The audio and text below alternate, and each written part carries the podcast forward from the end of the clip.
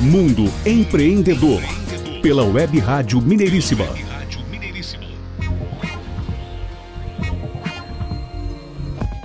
De volta ao Mundo Empreendedor, o programa do empreendedorismo em ação aqui na Web Rádio Mineiríssima. Eu sou Renato Gonçalves, jornalista, locutor. Na produção temos também a participação do biólogo e empresário Jairo Cambraia. E aqui na apresentação também o nosso fonoaudiólogo e professor de oratória, Adriano Neves. Bom, Renato, estamos de volta aqui então ao programa Mundo Empreendedor. E você que está conectado conosco já acessou o nosso site, o www.mundo mundoempreendedor.biz.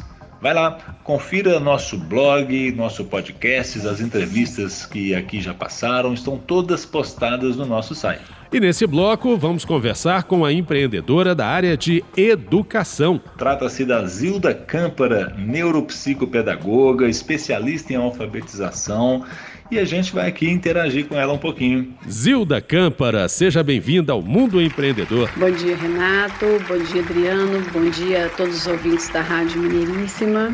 É um prazer muito grande estar aqui hoje falando um pouquinho sobre a visão empreendedora da educação em momentos de pandemia. Eu sou Zilda Cândido Brandão Câmpara, sou pedagoga, psicopedagoga, neuropsicopedagoga, especialista em alfabetização, jogos, educação inclusiva e gestão escolar. Como é a sua história na área educacional, Zilda? Na minha história com a educação, eu acho que ela vem desde sempre.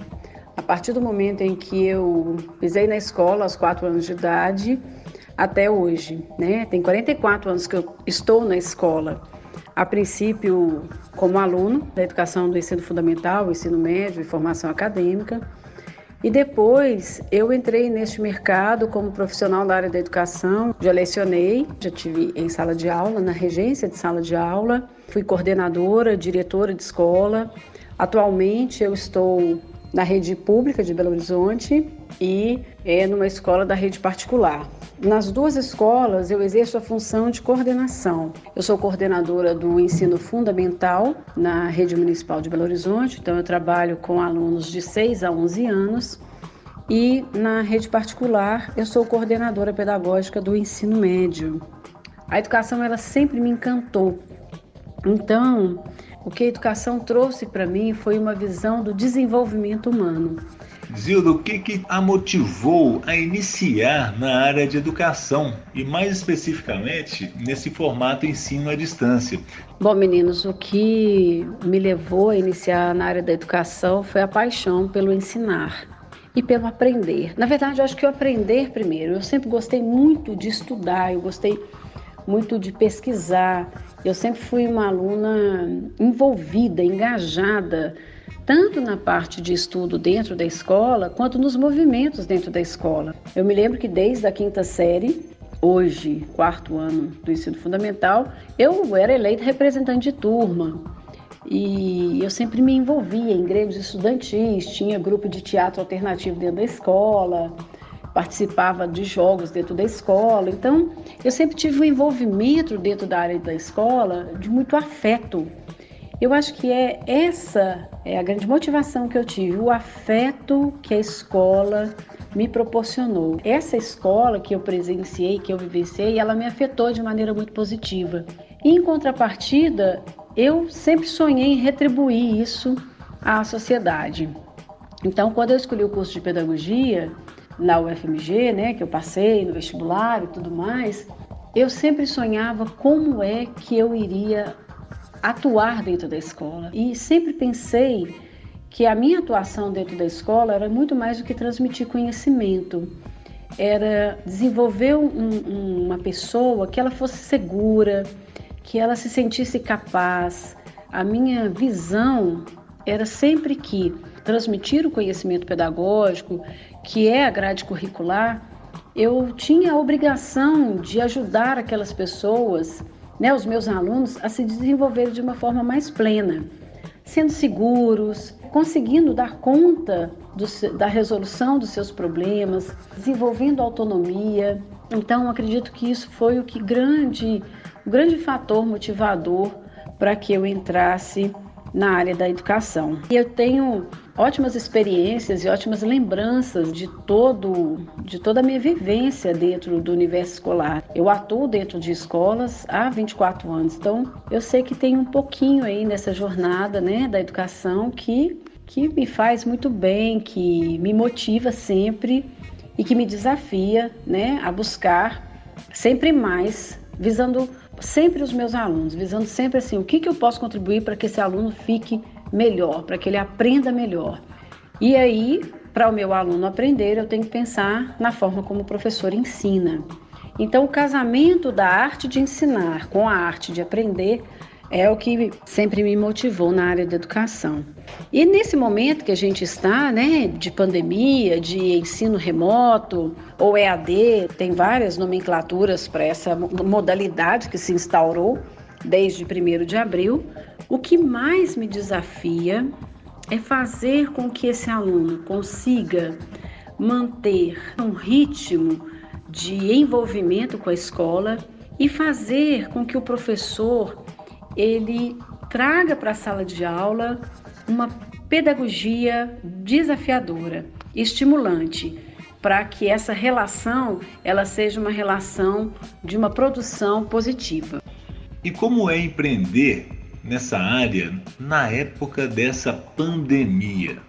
Veja bem, Adriano, eu entendo como empreender é trazer inovação para o cenário que já está posto. Então, a escola ela se viu, de certa forma, obrigada a buscar, dentro deste cenário, meios de se reinventar. Então, essa pandemia trouxe para a escola um movimento dinâmico da busca constante de plataformas digitais, de plataformas de ensino, de práticas pedagógicas que são mais dinâmicas, mais interativas. Então, a escola buscou, dentro desse momento da pandemia, algo que talvez estava um pouco esquecido. Se a gente retoma alguns pesquisadores, alguns historiadores é, que falam da educação, a educação ela sempre teve um perfil, apesar de dinâmica ser o dia a dia da escola, né? Mas a prática escolar ela estava muito na sua zona de conforto. E a pandemia, esse novo modelo de sala de aula, tirou a escola dessa zona de conforto e a escola realmente trouxe elementos que agregaram aí numa pedagogia mais efetiva, numa prática pedagógica mais dinâmica e mais próxima, inclusive, da linguagem dessa geração que está aí. Essa geração que nós temos dentro da sala de aula, né, uma geração em que a tecnologia ela já estava inserida no mundo desses adolescentes e dessas crianças.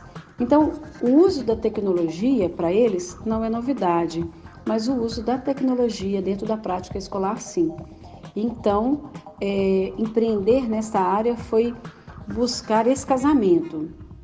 E é um casamento que a gente está andando com ele. Não quer dizer que já entregou aliança, casou e foi para a lua de mel, não. Um casamento que a gente está construindo essa relação em meio a esta caminhada que está estabelecida pelo cenário que nós encontramos aí né, do Covid.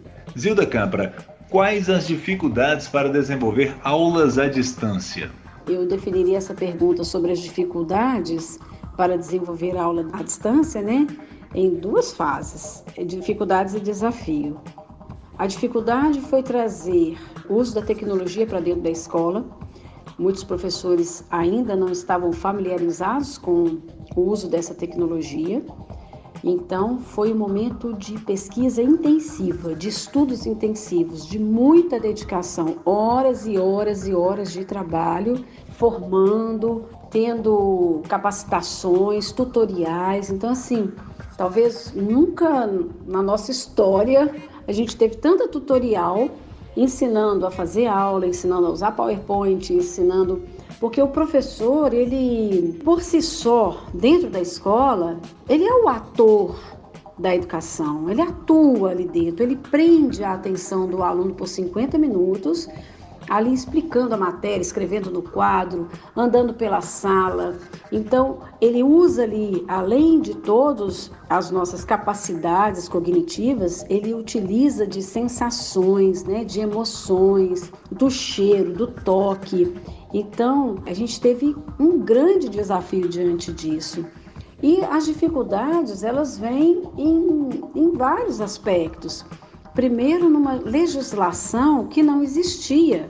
O MEC, é, o Conselho Nacional de Educação, o municipal, o estadual, todos eles se mobilizaram para redigir um documento para direcionar as ações da escola, porque a escola ela não atua por si só, né? A escola ela segue deliberações de órgãos competentes e de convenções coletivas. Então, além dessa estrutura toda direcionada pelo, pelo que é legal, né, pela legitimidade da ação dos órgãos competentes, ainda há de se respeitar e observar o que determina o Sindicato das Escolas Particulares, o Sindicato dos Professores, o Sindicato é, dos Professores da, da Educação Pública. Então, é um conjunto né, de ações que vão alinhar a ação da escola. A escola não age pela cabeça dela, primeira coisa. E então a gente se viu dentro desse cenário com alguns momentos específicos. Um primeiro momento no dia 18 de março, onde as aulas foram suspensas, as aulas em Belo Horizonte foram suspensas. No dia 31 de março sai uma resolução falando né, da autorização para as escolas da educação básica e as escolas de ensino superior terem aulas de forma remota, sempre seguindo um percentual de carga horária determinada né, pelos órgãos competentes. E então, a partir do dia 1 de abril, nós começamos a trabalhar de maneira remota. E a partir daí vieram outras dificuldades, que é a adequação a esse novo, essa nova forma de ensinar, porque o professor é aquele, aquele sujeito do trabalho que lida com o toque, que lida com a sensibilidade do aluno. A gente não, não enxerga o aluno só como resultado final de uma prova. O processo de avaliação, o processo de aprendizagem, ele é visto como um todo. Então, a nossa grande dificuldade de percepção se esse aluno está entendendo, se esse aluno está fazendo atividade, se esse aluno está assistindo aula de verdade, isso foi um elemento que nós sentimos muita fragilidade nesse momento. Uma vez que a gente conseguiu garantir que a gente já conhecia como é que as plataformas funcionavam, como é que tudo ia fluir, aí eu percebi dentro, dentro da escola que eu trabalho, a gente percebe que o cenário da educação dentro do colégio, ele começou a acontecer de uma maneira mais tranquila, tanto quanto às dúvidas dos alunos, quanto ao atendimento às dúvidas das famílias e quanto ao suporte do professor. E quais os aspectos positivos? Bom, Adriane Renato, eu acho que em toda a minha vida profissional eu nunca tive tantas formações online acontecendo, tantos simpósios, tanto seminário, tantos encontros, né? Inclusive a Beth Educar, que é uma das mais respeitadas no Brasil e na América Latina, né, na área da educação, este ano foi online e foi muito rico o que trouxe para gente de todo esse cenário do desafio da escola, do desafio do educador, da questão da legislação.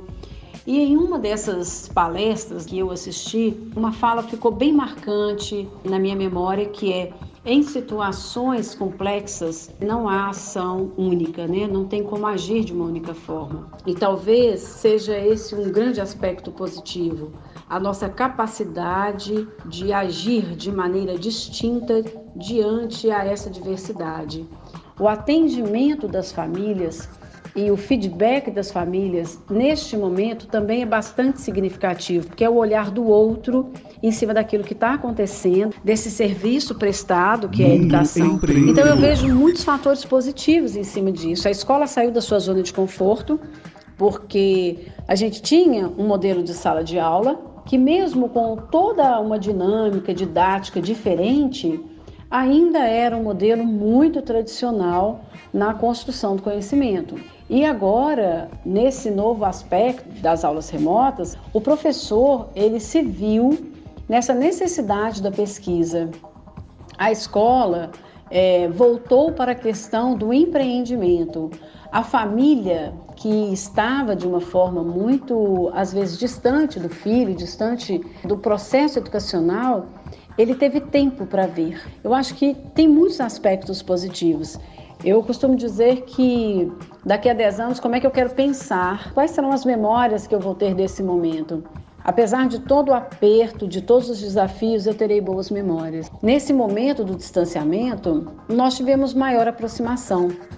E uma aproximação até individualizada, porque o professor liga, a gente marca uma reunião online, compartilha a tela, tira dúvida, questiona determinadas coisas de alunos. Então, eu vejo muitos aspectos positivos e eu acredito a gente não volta mais a ser como antes, né? A educação híbrida já era um apontamento dentro das competências que o MEC estabelecia através da BNCC, da cultura digital. Então eu vejo o maior aspecto positivo disso é que todos nós saímos da nossa zona de conforto e criou uma realidade diferente e uma realidade que, a meu ver, está dando certo. A gente sabe que a escola ela não perdeu a sua função. Ela teve agregado nesse momento o uso de tecnologias a seu favor.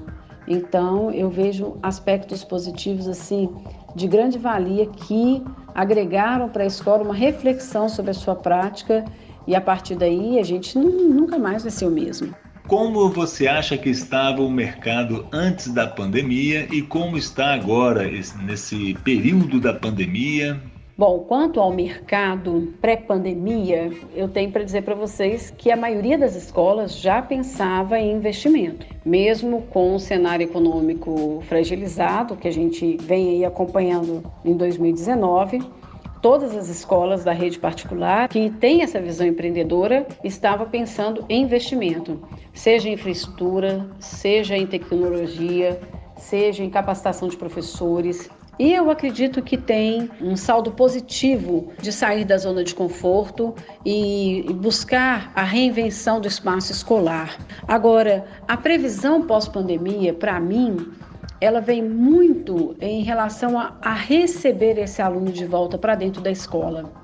No momento em que for instaurado né, pelos órgãos competentes que a aula retorna a ser presencial, é, nós temos um grande desafio. Nós sabemos que o Conselho Nacional de Medicina, de Pediatria, ele tem se debruçado em protocolos para receber a criançada, os adolescentes dentro da escola o, a Vigilância Sanitária, a organização Ministério da Saúde, todos esses órgãos estão debruçados, estão comprometidos no desenvolvimento de um documento que oriente a escola com relação a receber esse aluno. Mas muito mais do que receber esse aluno presencialmente, nós temos que contar com os aspectos emocionais, tanto de professor quanto de funcionário, colaboradores da escola, quanto da família e dos alunos.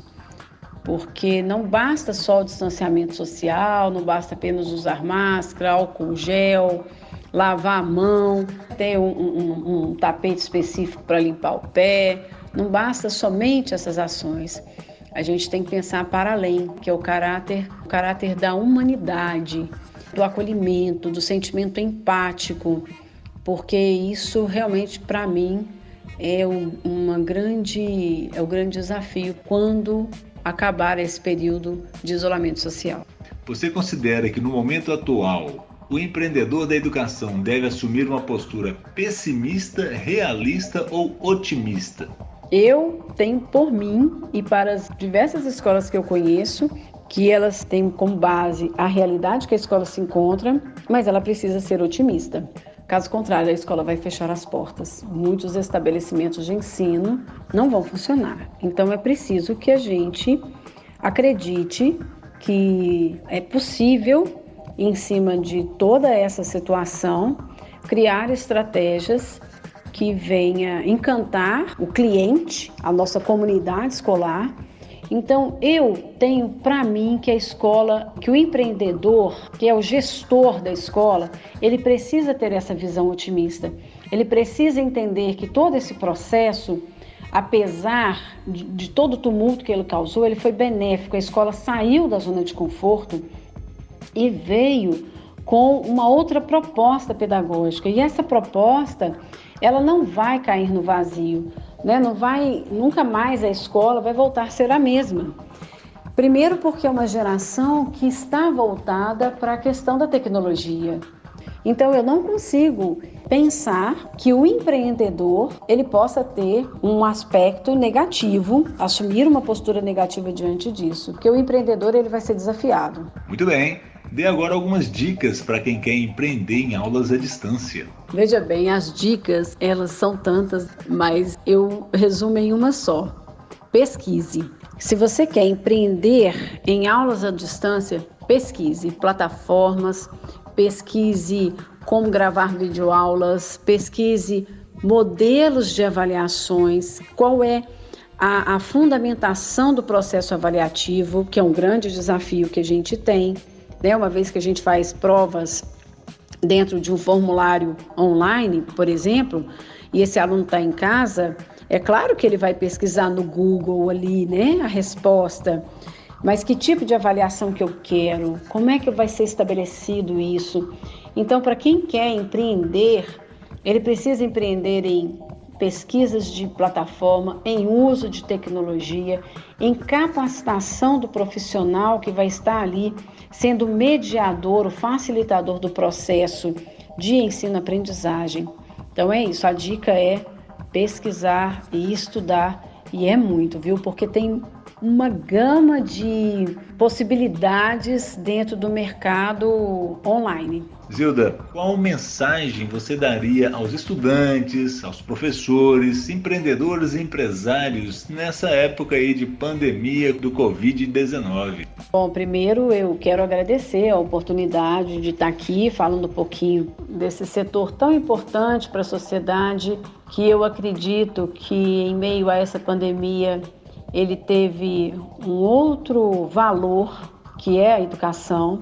Os pais conseguiram perceber a real função de um professor, como que é um trabalho dinâmico, como que é um trabalho exaustivo, mas em contrapartida como que é um trabalho enriquecedor. Então, com muita satisfação e com muita emoção que eu falo sobre a educação.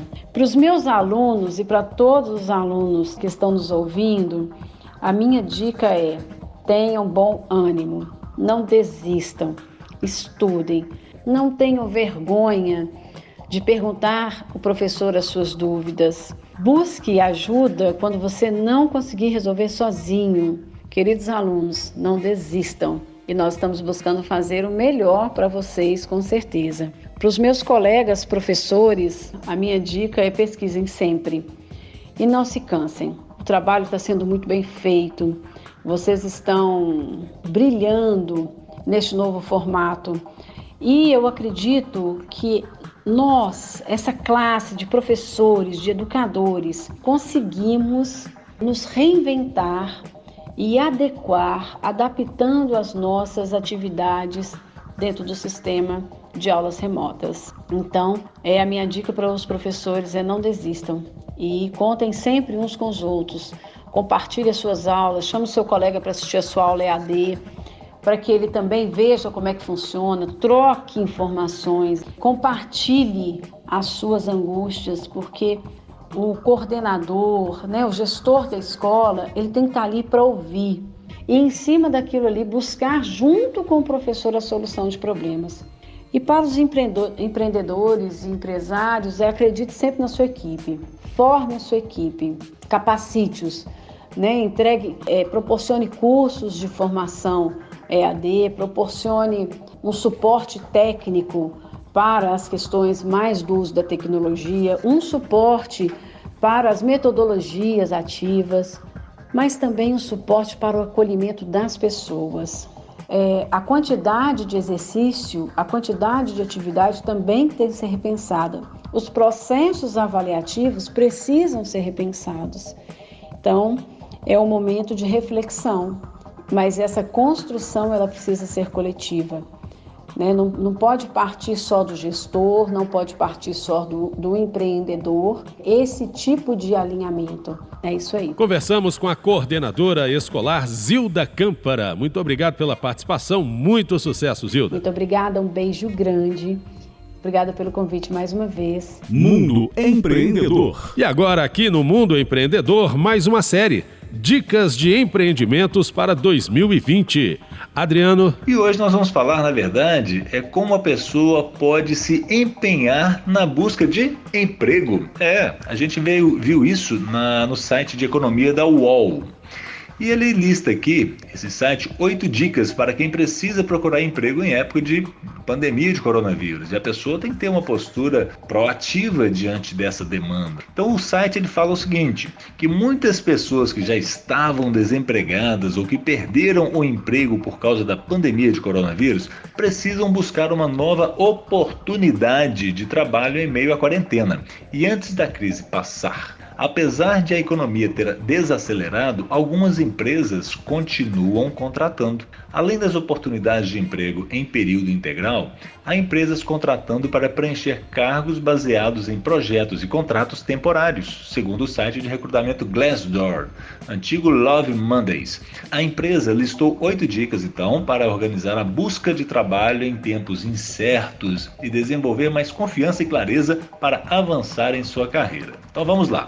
A primeira dica dada é o seguinte: faça um cronograma para a sua busca de emprego. O que, que diz aqui? Se precisa encontrar um novo emprego imediatamente, encare essa busca como um trabalho de tempo integral. Estabeleça um período determinado para trabalhar nessa busca diariamente, com horário para começar e para terminar, para que possa se dedicar a outras atividades no restante do dia.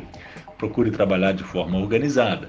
Defina um cronograma detalhado para suas ações e acompanhe seu progresso, avaliando o que tem dado certo e o que precisa ser melhorado. Assim você conseguirá estabelecer expectativas realistas e ao mesmo tempo ter mais clareza sobre suas metas de carreira.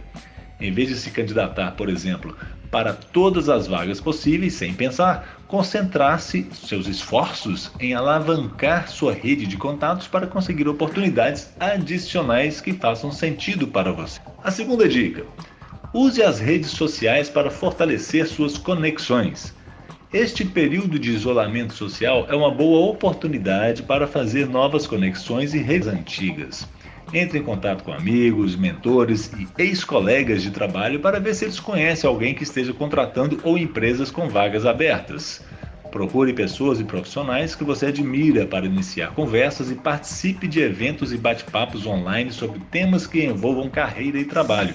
Ou seja, mais uma vez aqui é o poder da comunicação, a comunicação linkada com networking, não é isso mesmo? A gente sempre fala isso aqui no, no nosso programa. Terceira dica: identifique e inscreva-se para vagas em setores de crescimento. Agora é a hora de identificar e candidatar-se para vagas em empresas que se adaptaram bem aos tempos de incerteza e que estão melhor posicionadas nessa nova realidade. Outra dica que a gente tem sempre dado aqui, que existem oportunidades surgindo, existem empresas que estão conseguindo se adaptar. Então, assim, devemos enxergar o lado positivo nesse caos, nesse possível caos. A maior parte das empresas de tecnologia, por exemplo, está equipada para fazer a transição de suas funções presenciais para alternativas remotas e assim manter as coisas funcionando. Além disso, empresas de saúde, varejo e logística também estão contratando, pois a demanda por recursos continua crescendo devido à Covid-19. Quarta dica: renove seu currículo e seus perfis online. Aproveite o tempo para reformular seu currículo e perfis online para destacar suas realizações, formação, paixões e habilidades profissionais. Dedique-se a desenvolver sua marca pessoal e uma boa narrativa de sua história para dar às empresas e recrutadores uma ideia da sua missão. Isso irá diferenciar você de outros candidatos. Aquela história também que a gente sempre fala aqui, não é? Buscar uma disruptura, sair fora da caixa, o que, que você tem de diferencial para mostrar ao mercado, de que forma que você consegue estar conectado à missão de determinada empresa, está em sintonia com o trabalho que a empresa propõe, por exemplo. Além disso, ao se candidatar às vagas, leia a descrição do trabalho cuidadosamente para mostrar as habilidades específicas que correspondem à descrição do trabalho. Quinta dica: Faça cursos online. Use seu tempo livre para fazer cursos online que lhe permitam expandir suas qualificações e aprender novas habilidades. Ter algumas certificações em seu currículo será útil ao se candidatar a novas funções. Várias empresas de aprendizado online estão oferecendo treinamentos e cursos profissionais de graça, inclusive. Bom, nessa parte aqui, Renato, eu vou até aproveitar e, e divulgar também o curso que a minha empresa oferece a Audiovoz Empreendimentos ela oferece treinamento vocal online para quem quer é, desenvolver a habilidade de comunicação no sentido de desenvolvimento profissional, no sentido de saber lidar com esse mundo online, saber realizar uma entrevista de emprego no mundo online, virtualmente. Né? Então a gente tem feito um trabalho bem interessante no sentido de treinar as pessoas para a oratória profissional no, do ambiente corporativo, seja ele um, no momento presencial ou no momento online, que está sendo o foco nesse momento. Então, aproveitando essa deixa aqui dessa quinta dica do site para divulgar aqui o, o, o meu trabalho também. Sexta dica: Seja flexível e considere oportunidades temporárias. Que tal considerar trabalhos com contratos temporários ou como freelancer nesse período? Se for a primeira vez que você entra no ramo de freelancers, faça um balanço de suas principais habilidades transferíveis e em seguida procure oportunidades para aproveitá-las de uma forma diferente. Pense em uma paixão ou em uma possível carreira paralela que você ainda não explorou. Como você pode transformar essa atividade em um emprego de meio período ou em uma oportunidade freelancer? Seja ágil o suficiente para mudar o seu curso conforme necessário. Sétima dica: prepare-se para participar de entrevistas virtualmente e começar a trabalhar como funcionário remoto. Acabamos de falar isso também aqui, né? O, o treinamento para essa finalidade de entrevistas online. Então o site fala o seguinte: enquanto estamos todos mantendo o distanciamento social, fazer entrevistas virtuais será a regra. Portanto, esteja preparado. Vista-se adequadamente, como se estivesse indo de fato visitar o escritório da empresa. Organize o ambiente, encontre um lugar silencioso, livre de barulho e bagunça e bem iluminado adiante-se e já comece a baixar e testar plataformas de vídeo como o Zoom ou o Google Hangouts para garantir que sua entrevista ocorra sem problemas. E a oitava dica: seja paciente com processos mais lentos. Tente ser paciente consigo mesmo e com os empregadores. Este é um momento difícil para todos e as empresas também estão enfrentando desafios ao passar por tantas mudanças em tão pouco tempo. Os processos talvez sejam mais lentos que o habitual. Esteja preparado para lidar com isso também.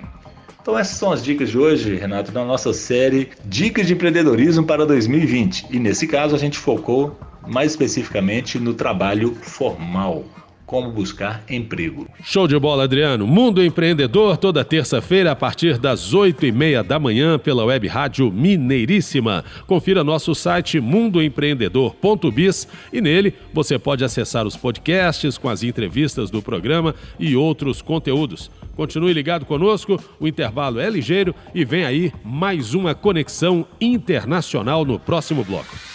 Mundo Empreendedor, pela web rádio Mineiríssima.